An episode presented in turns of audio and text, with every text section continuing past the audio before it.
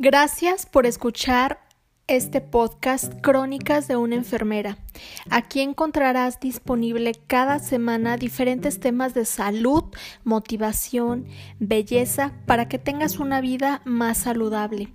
Puedes buscarme en redes sociales como arroba bele.ker1.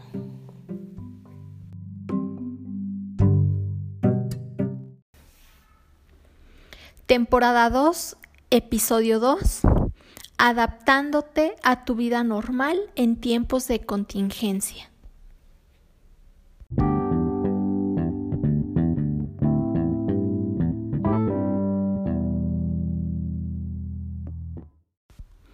Hola, les va a encantar este post. Primero voy a platicar de manera general un poco sobre control de infecciones. Empezamos.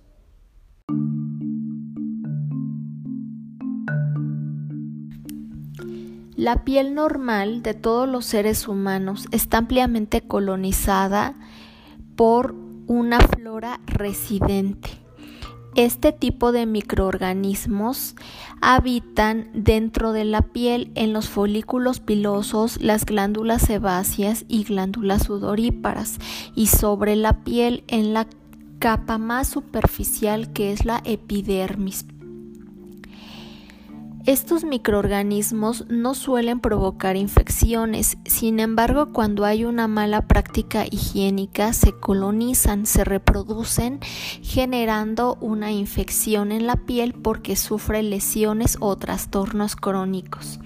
La contaminación cruzada consiste en transmitir estos microorganismos a otra persona utilizando las manos u objetos contaminados. Hay otro tipo de flora que se llama contaminante o transitoria.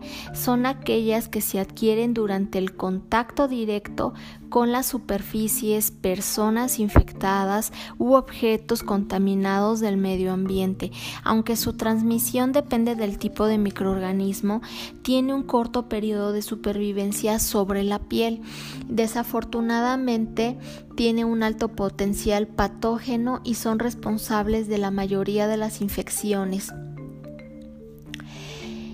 Este tipo de microorganismos se propagan por tres vías, por contacto, por el aire o a través de vehículos comunes, es decir, por ambos. Las manos se considera como una fuente de transmisión altamente peligrosa. Por eso la insistencia de el lavado de manos exclusivamente con agua y jabón. Una buena técnica de lavado de manos consiste en aplicar suficiente jabón sobre las manos y frotar hasta que haga espuma, tallar perfectamente las palmas, el dorso de ambas manos, los interdigitales, que es el espacio que existe entre cada dedo, las uñas, el dedo pulgar y por último puedes abarcar parte de la muñeca porque esté rosa con las superficies. Después que hayas terminado, puedes aplicarte el gel alcoholado para que tengas la seguridad de que está desinfectado. ¿Alguna vez han escuchado el término de asepsia?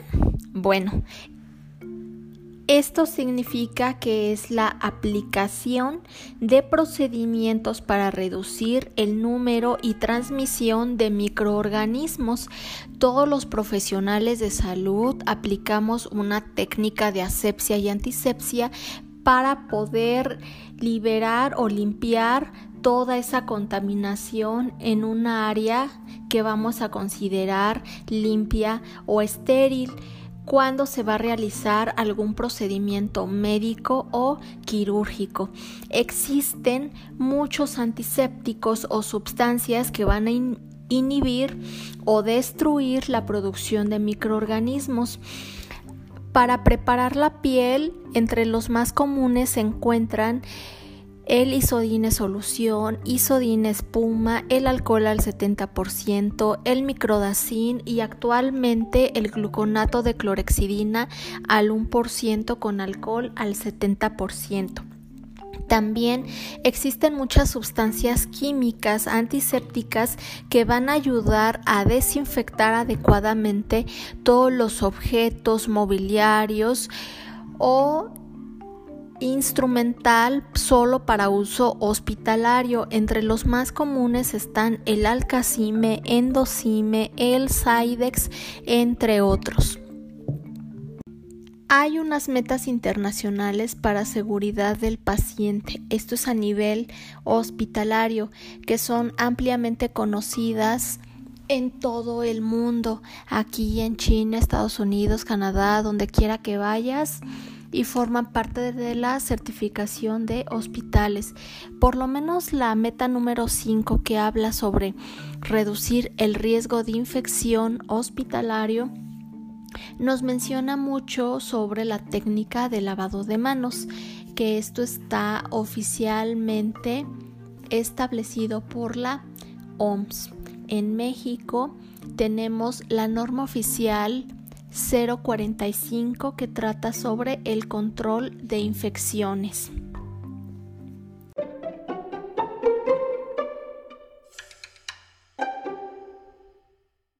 Bien, les voy a compartir mi experiencia en estos últimos días.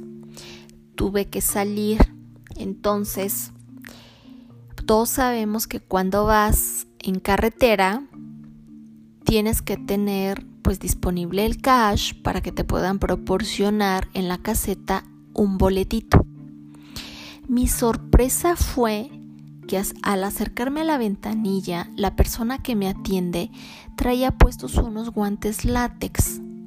Pero oh sorpresa, estaban ya con una apariencia amarilla, muy sucia y la textura ya de un uso muy prolongado. A mí me generó mucha desconfianza.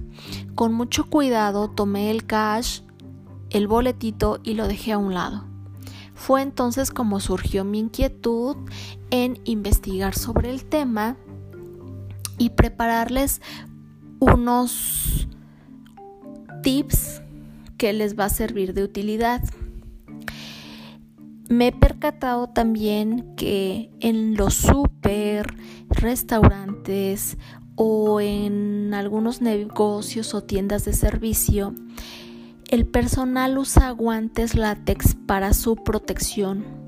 Y es correcto, esa es la finalidad de un, de un guante. Sin embargo, nadie nos corrige qué está bien y qué no está bien o qué tenemos que hacer. El uso de un guante látex no omite el lavado de manos. Al contrario, si tú te calzas unos guantes, te va a proteger, pero tu piel va a transpirar. Y si los usas en un periodo mayor de cuatro horas, lo único que estás haciendo es una contaminación cruzada. Tocas objetos manipulas, ¿sí? Todas las superficies, llevas y traes esos microorganismos. Entonces la forma correcta es me lavo las manos, me calzo los guantes y cuando yo vea que la textura ya está muy sucia, me los retiro, me vuelvo a lavar las manos y así sucesivamente. Esto yo lo veo en el hospital todos tenemos muy controlado el uso del material para evitar pues un desabasto o para cuidar los recursos. Entonces, si en tu trabajo u oficina te están proporcionando el material, úsalo, es para tu protección. Pero no saltes estos pasos. Con el tema del cubreboca. Bueno, ahí les va había una señora a una distancia más o menos corta y un amigo pues se percata que tenía el cubreboca apenas y le cubría el labio superior. Casi lo traía como en el cuello, en aquí en la barbilla. Y pues muy amablemente le hace con unos gestos, ¡Ey señora! Su cubrebocas. La señora muy molesta se voltea y le contesta, es cubreboca, no cubre nariz. ¿What? ya no supo ni qué decir, se quedó calladito.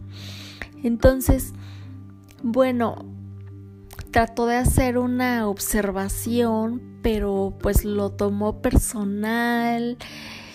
Bueno, ahorita ya la gente anda muy a la defensiva ante cualquier comentario, sugerencia debido a esta situación. Entonces lo recomendable es cuidar Cuídate y cuida de los tuyos. Las indicaciones son muy claras.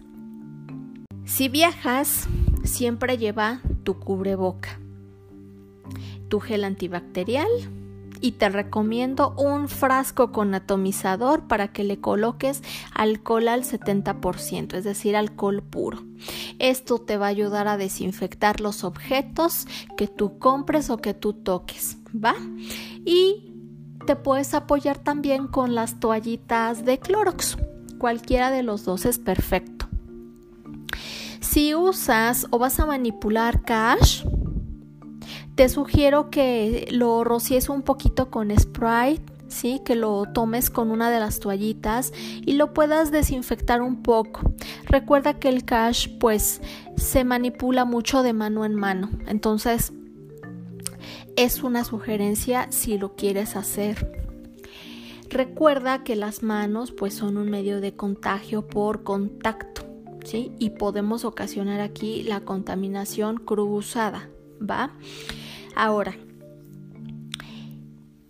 si viajas en transporte público, en metro o que andes por la vía pública, usa tu careta o tus lentes de seguridad con tu cubrebocas bien puesto, cubriendo la nariz. Esto pues también te va a prevenir de que si por ahí un despistado estornuda, no te salpique la cara. Y también evita estarte tocando la cara cuando, o subiendo el cubrebocas porque traes las manos sucias y a veces cuando estás mucho tiempo con el cubrebocas genera un poquito de, de, picor, de comezón.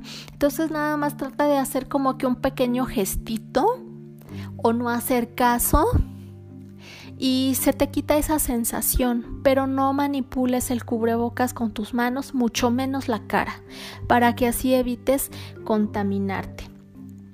En cuanto tú tengas disponible un lavamanos, lávate las manos con agua y jabón tantas veces sean necesarias. O bien lleva contigo tu gel antibacterial para que te puedas desinfectar.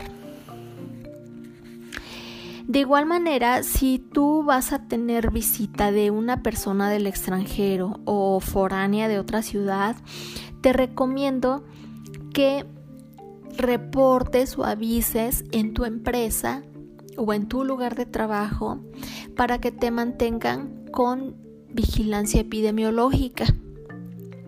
Sabemos con toda evidencia médica que no todos presentan signos y síntomas dentro de los primeros 10 días.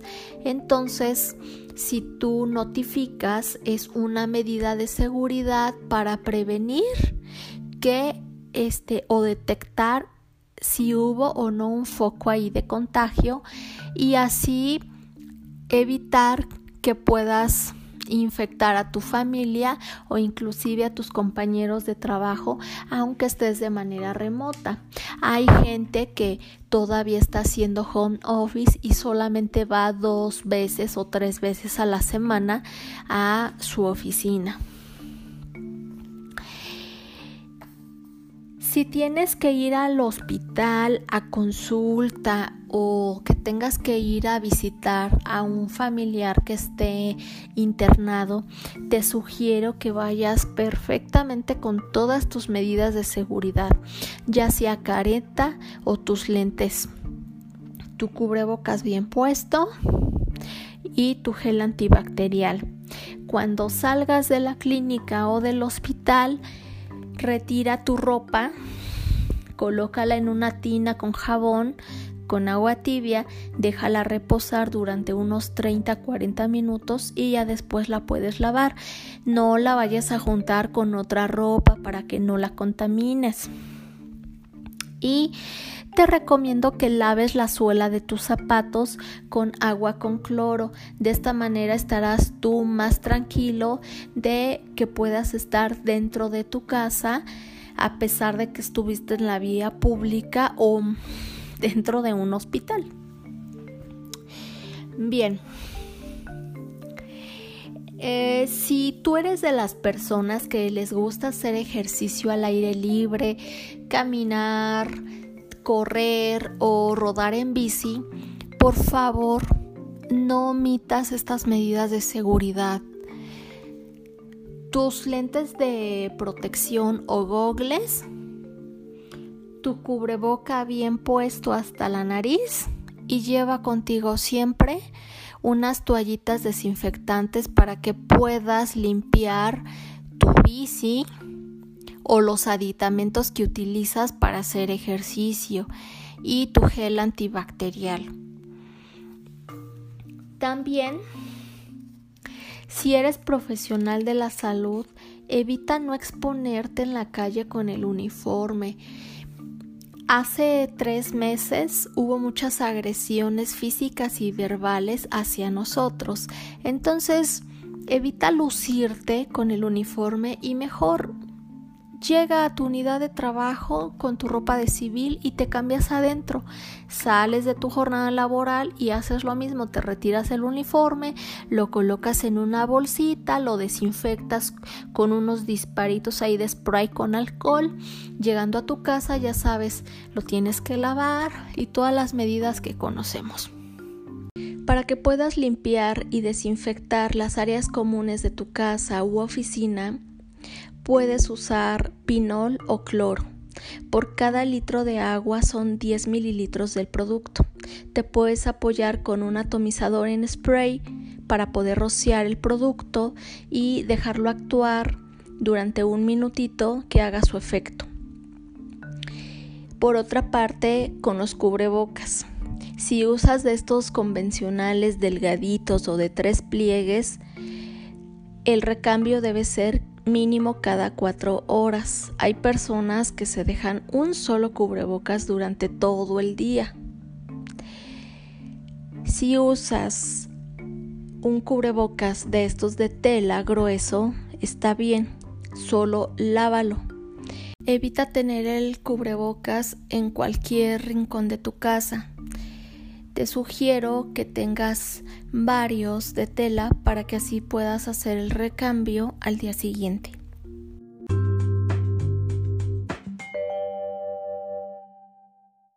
En resumen, cuida tu salud. Sale más caro invertir en una enfermedad que en cuidarte y protegerte. Gracias por escucharme nuevamente. Nos vemos pronto. Chao.